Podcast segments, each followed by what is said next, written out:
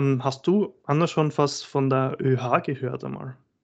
Tatsächlich noch nicht. Ich weiß aber, dass es ähnlich, glaube ich, wie BAföG ist. Also BAföG ist ja die Studierendenunterstützung in Deutschland, aber was genau tatsächlich die ÖH ist, weiß ich nicht. Ähm, für alle Hörerinnen und Hörer, die es vielleicht auch nicht kennen oder jetzt da nicht Studierende sind oder in der Materie unterwegs sind, das sind die österreichischen Hochschule Innenschaft. Die sind dafür halt, die sind unsere gesetzliche Interessensvertretung in Richtung ähm, Bundesregierung und auch für uns die sind quasi Gewerkschaft, kann man das so zusammenfassen.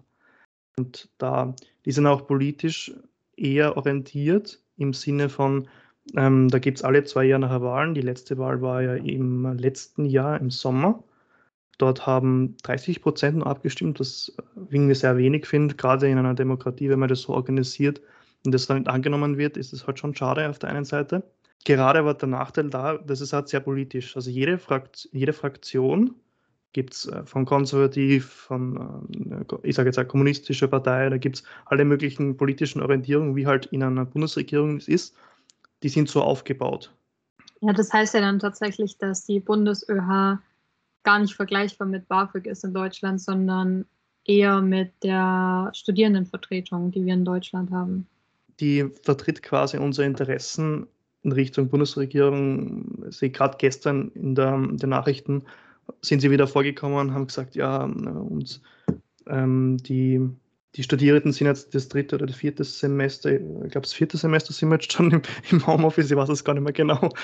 Und da haben sie gesagt, ja, weil wir halt die meisten Studierenden sind 80 Prozent geimpft und ähm, warum wird dann quasi ähm, die Uni jetzt nicht vollständig geöffnet oder geöffnet. In, in, in, Wien vor allem haben sie da nochmal in den Nachrichtenbeitrag sich fokussiert. Ist aber ein schwieriges Unterfangen am Rande gesagt nur. Was aber ein wichtiger Punkt ist, wo wir danach zum nächsten Thema dann übersteigen, sind Unterstützungen von Studierenden. In erster Linie mit Informationen. Das heißt, es gibt Infos, äh, wie man halt seinen, diesen Lebensabschnitt da meistert mit allen Infos, die es gibt. Und auch ähm, mit Unterstützungen äh, finanzieller Natur, muss man sagen. Wenn es jemandem jetzt nicht, nicht so gut geht oder jemand in Corona seinen, seinen Job verloren hat, da kann, der kriegt dort quasi Unterstützung, so kurz gesagt. In Österreich gibt es ja auch die Studienbeihilfe, wenn ich das richtig weiß. Ja. Die Studienbeihilfe kommt ja ähnlich wie in Deutschland nicht von der Studierendenvertretung, also in dem Fall von der BundesÖH, sondern schon vom Staat, oder? Ja, genau weiß ich das auch nicht, wer jetzt da genau dahinter steckt. Aber ich sage jetzt mal, das ist staatlich organisiert. Aber das ist nicht eine direkte ÖH-Geschichte. Die Schwierigkeit dahinter ist auch, was, was ich auch in meiner eigenen Erfahrung habe, dass das halt sehr am Gehalt der Eltern liegt. Das heißt, wenn die Eltern sehr viel verdienen, dann gibt es da gewisse Rechenmodelle, die dann drüber laufen und man kann, man wird halt nicht, nicht unterstützt. Und das heißt, zwangsweise dann muss man dann irgendwie seinen Lebensunterhalt auch verdienen, erreichen. Und da kommt man oft zu den Nebenjobs-Geschichten, dass man halt auch einen Nebenjob machen muss. Und mit der Familienbeihilfe, die es sowieso eigentlich grundlegend für alle gibt, ist ja noch einmal eine Beihilfe, die es gibt vom Staat, das ist, ein, das, ist, das ist direkt aus dem Ministerium. Die kriegt ja jeder in Österreich. Also jeder ab 18, der halt, die muss jeder, die kann jeder erreichen, wenn er diese Richtlinien erreicht, von man muss im Jahr 16 ECDS, das heißt ähm, 16 ECDS-Punkte erreicht, dann ist man für das zugelassen. Und man kriegt das halt bis zu seinem 25., 26. Lebensjahr bei Jungs halt, weil halt Bundesheer machen und Zivildienst machen, wird das halt länger, länger hinausgezögert. Und durch Corona, glaube ich, sind noch ein paar Änderungen passiert auch. Da gibt es so Unterstützungen, aber im Falle der Studienbeihilfe, die kriegt halt nicht jeder. Ja, krass, das wusste ich gar nicht, dass das bei euch so unterschieden wird. Bei uns gibt es ja quasi nur das BAföG und dann eben verschiedene Stipendien, aber so Stipendien, also Privatstipendien gibt es bei euch ja vermutlich auch. Genau, es gibt schon Stipendien. Es gibt da, wenn man vier Jahre lang gearbeitet hat, dann kann man genauso diese Stipendien bekommen. Es gibt genauso Privatunterstützungen, die werden dann immer ausgeschrieben. Und wenn man das erfüllt, diese Kriterien oder was halt immer da genau gefordert wird, dann kann man da auch Glück haben. Genau, da finde ich es auch total wichtig, eigentlich nochmal zu erwähnen. Ich denke, das wird bei euch auch nicht anders sein als bei uns in Deutschland, dass viele Studierende denken, dass Stipendien für sie gar nicht in Frage kommen, weil sie vielleicht nicht den Einserschnitt oder so haben. Aber bei ganz vielen Stipendien geht es ja gar nicht darum, sondern zum Beispiel auch um soziales Engagement, Engagement in der Hochschule, all diese Sachen.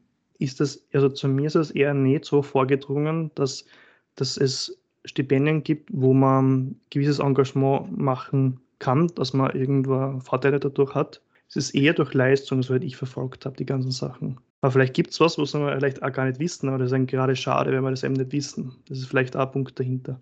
Aber so fürs Leben allgemein reichen diese Dinge schon aus, aber natürlich Verbesserungen sind immer vorteilhaft. Das heißt, wenn's, wenn man eine gewisse Garantie hat, dass man, dass man auf eine gewisse Summe sich verlassen kann. Weißt du? Man muss irgendwie kalkulieren im Monat. Das heißt, wenn man dann arbeitet, man muss ja mit seiner Zeit irgendwie haushalten und dann, weißt du, dann wo fängt man an, nimmt man jetzt ähm, weniger, weniger Gehalt, weniger Zeit, weißt du, da muss man mal jonglieren anfangen und dann, dann wird es spannend. Ich habe mal tatsächlich noch eine Frage an dich zur Familienbeihilfe. Die ist mir jetzt gerade einfach spontan gekommen. Und zwar, also du hast ja gesagt, die bekommt jeder, der mindestens 16 ECTS be äh, bekommt. Mhm. Studium. Beansprucht die dann auch jeder oder gibt es tatsächlich Studierende, die die gar nicht bekommen? Ja, ich habe es ein bisschen vereinfacht. Im Grunde ist das, geht das schon von Geburt an weg. Das heißt, die Mutter, Vater, die Eltern können das einreichen beim Finanzamt oder Familienministerium und die kriegen ähm, dann pro Kind halt ein gewisses, eine Unterstützung, sagen wir es mal so vereinfacht. Und das läuft dann quasi, eigentlich läuft das einmal generell bis zum 18. Lebensjahr. Und ich glaube auch, wenn man arbeitet mit der Lehre und so, da, da kenne ich mich zu wenig aus mit Lehre und so. Aber nachher, nach dem 18. Lebensjahr und man in einer Ausbildung ist, mit, mit Studium ist ja immer Ausbildung, dann kann man das weiterführen bis zu seinem halt 25. Lebensjahr in dem Sinne. Und da muss man halt diese, diese Punkte nachweisen und die muss man dann im, einmal im Jahr dem Finanzamt übergeben quasi. Dass man da, die muss man dann belegen mit so einem Zettel, das heißt, es wird dann bestätigt, ob man das erfüllt und man darf ja nicht zu viel arbeiten. Das muss man vielleicht auch nochmal erwähnen. Man darf halt keinen Vollzeitjob nehmen machen, das geht sowieso zeitlich einmal überhaupt nicht. Man sollte halt unter einer gewissen Summe bleiben. Okay, also die Familienbeihilfe bekommt man auch quasi schon bevor man studiert. Da bekommen es dann halt in der Regel die Eltern, oder? Genau, das ist eine Unterstützung für die Eltern, die ist für, die ist für diese Sache halt, deswegen hast du ja Familienbeihilfe, die wird halt dieses so allgemeine Floskel, die immer so gesagt wird, ja, die läuft halt so mit. Genau, das ist dann ja eigentlich genau das gleiche wie bei uns in Deutschland das Kindergeld. Ist ja exakt das gleiche. Ja. Läuft das bei euch auch in Richtung, äh, läuft das bei euch auch weiter? So ähnliches genau, Modell? Uns auch mit dem Studium mit und ich meine auch bis 25. Vielleicht haben sie es auch schon in der EU angeglichen, überall.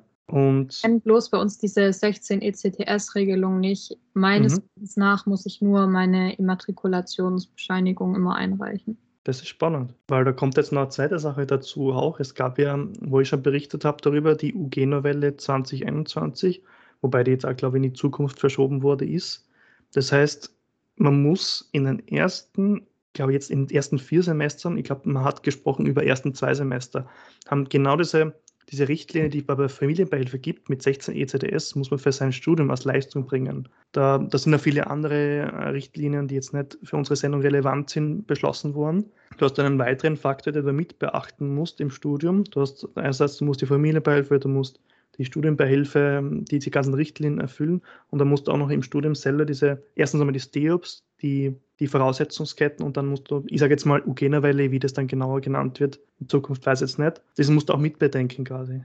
Das heißt, du hast dann immer, immer mehr, ich sage jetzt Barrieren oder ähm, Sachen, die du mitbedenken musst, weil wenn du dann irgendwo einmal nicht genau konsequent genug bist, dann zieht sie das entweder, wenn du jetzt deine, deine Punkte nicht erreichst, was, man muss schon sagen, 16 ECDS, 8 ECDS, das sind zwei Prüfungen pro Semester, ist jetzt nicht viel, das ist erreichbar, muss man ehrlich sagen. Aber wenn, es gibt halt, es gibt sicher auch Leute, die sich damit schwer tun, muss man ehrlich sagen, ohne jetzt da jemanden da zu verurteilen, aber das kann schon für jemanden auch schwierig werden, sagen wir so. Man muss das auch mit bedenken, dass das fair ist. Es kann ja auch immer dann durch Krankheitsfälle, ob persönliche oder familiäre, da zu Hindernissen kommen.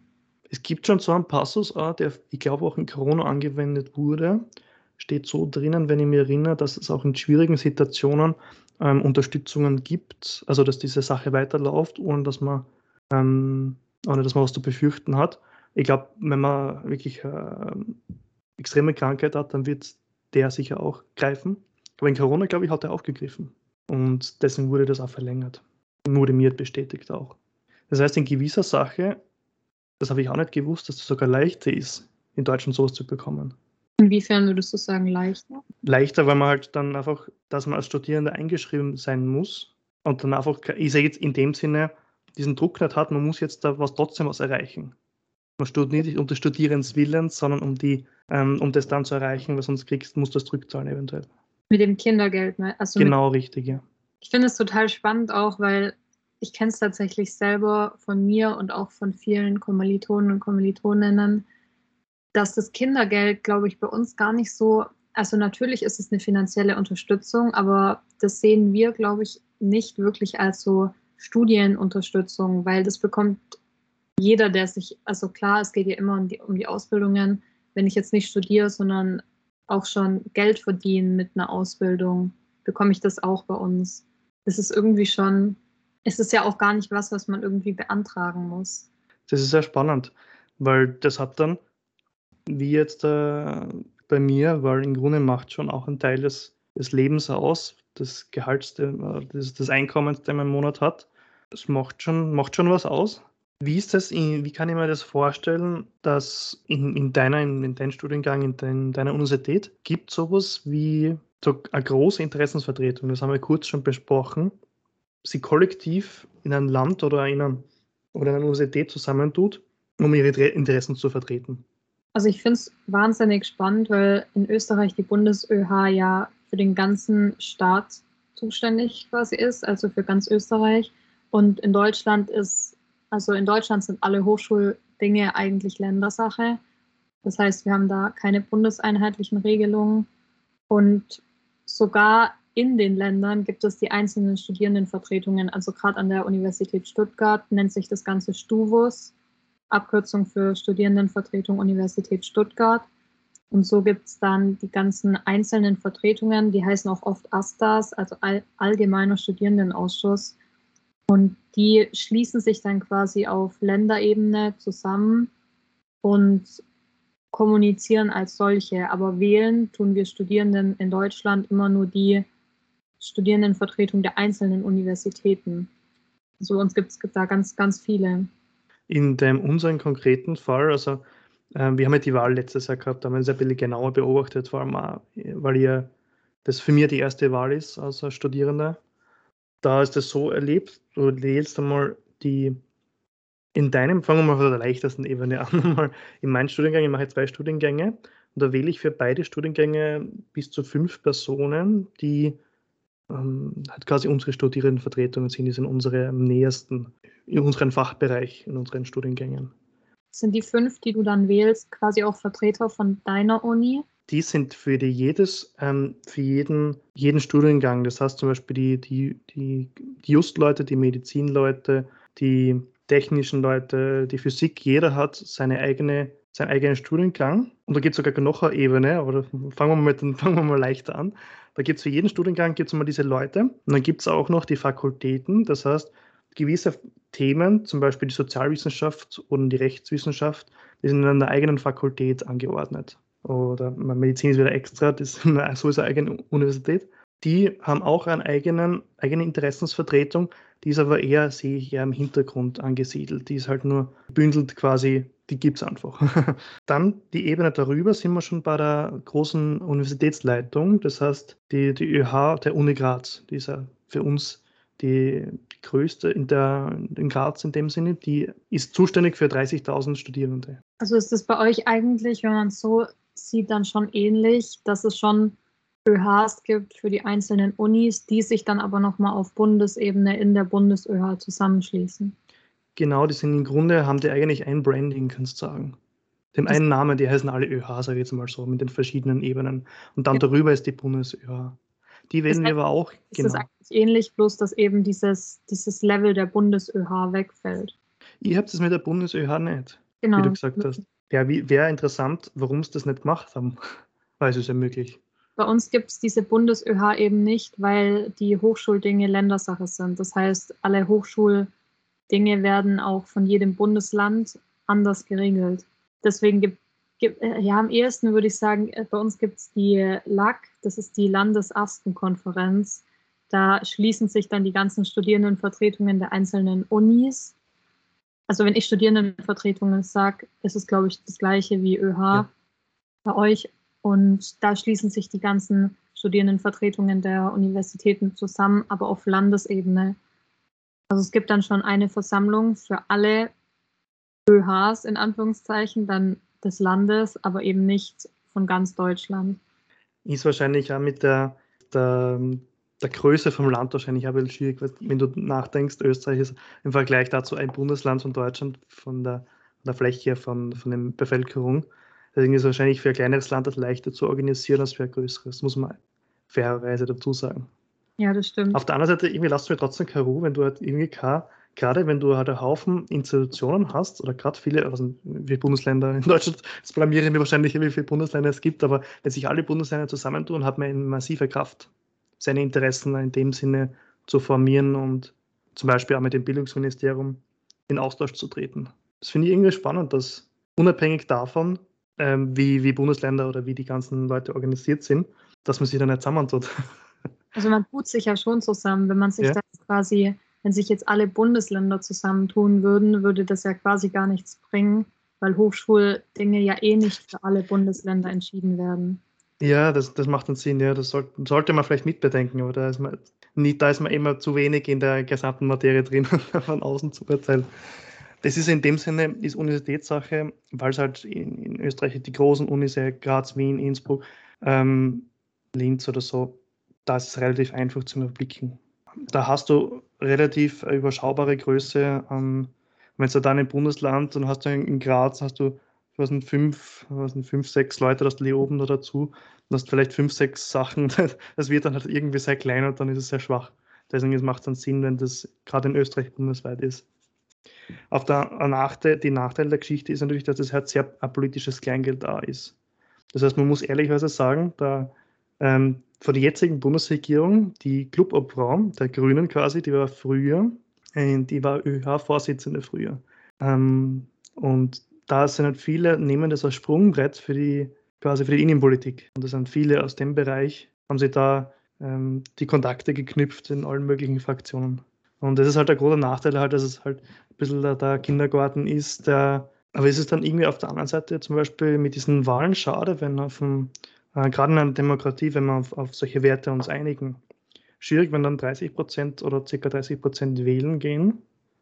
Gerade eben trotzdem unter, unter allen mh, kritischen Stimmen, die es gibt oder allen Situationen, die äh, uns merkwürdig erscheinen, die Leute halt ihre Wahl für die Interessensvertretung nicht wahrnehmen. Das ist halt irgendwie auch schade auf der anderen Seite.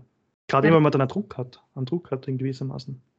Genau, das Problem haben wir bei uns eigentlich auch. Also wir wählen ja, oder wenn ich es jetzt mal nur auf mich beziehe, ich, bezie ich wähle ja auch nur die, die Studierendenvertretung der Universität Stuttgart. Aber selbst da sind die Wahlquoten so niedrig teilweise. Es geht kaum jemand bei uns wählen. Ich frage mich, woran das liegt. Weil einerseits wollen wir dann wieder was von, von denen, aber wir tun ja nichts in dem Sinne. Das ist zumindest das Mindeste. Kann man ja bei Briefwahl machen. Bei uns haben während Corona die Wahlen sogar online stattgefunden. Mhm. Das heißt, einfacher geht es ja quasi eigentlich nicht, daran teilzunehmen und trotzdem war die Wahlbeteiligung nicht wirklich repräsentativ, würde ich jetzt mal sagen. Das ist, das ist irgendwie sehr spannend, weil ich sage jetzt bei der letzten Wahl kann ich eine Geschichte erzählen, die, man hat die Bundes- und die, Grad, die Uni Graz hat man per Brief wählen können aber die Studierendenvertretung, also, unserer, also unseren, unseren Studiengang hat man nicht wählen können, weil da das Gesetz haben sie noch nicht geändert gehabt.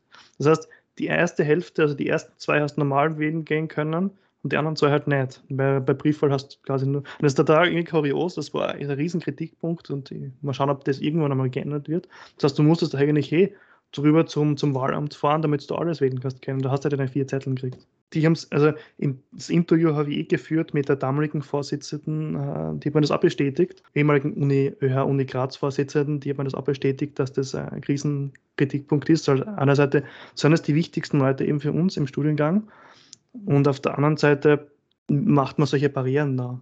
Das ist halt für mich unvorstellbar und ich sehe bei euch noch das online und trotzdem das gleiche Theater. Dass das nicht wahrgenommen wird und das, ob das jetzt allein das klein, politische Kleingeld ist, was da gemacht wird. Ja, ich finde es voll interessant, wenn es bei uns auch so wäre mit, diesen, mit dieser Problematik Briefwahl, dass man da nicht alle wählen kann. Dann würde ich wahrscheinlich jetzt auch hier sitzen und sagen, ja klar, das finden die Leute halt blöd und wollen, wollen deswegen vielleicht nicht wählen, aber wenn es dann bei uns online ist, man muss einfach nur einen Link anklicken mhm. und trotzdem hat sich nicht wirklich was geändert. Ich kann mich so erinnern, wie ich zum Wahllokal damals gegangen bin. Das war im schönen Sommer noch. schönen Sommer, kurz von bei uns, bei der Hauptuni vorne sind alle gestanden. Ich glaube, glaub zwei, drei Fraktionen, wenn ich mich erinnern kann. Und alle bettelten und die letzten Stimmen haben es mir die Zettel, ich sage jetzt mal Metaph in einer Metapher gesprochen, zugeworfen. die sind wirklich da zehn Meter vom Wahllokal. Also wenn es bei einer Nationalratswahl oder irgendwo anders passiert wäre, das wäre, glaube ich, nicht erlaubt gewesen, dass sie vor dem Wahllokal stehen und die Leute abfangen. Im Nachhinein total kurios gewesen. Also da, da ist ja viel, ich glaube, da ist viel politische, viel mehr Politik drinnen in Österreich. Halt, weil das irgendwie so historisch ist wahrscheinlich.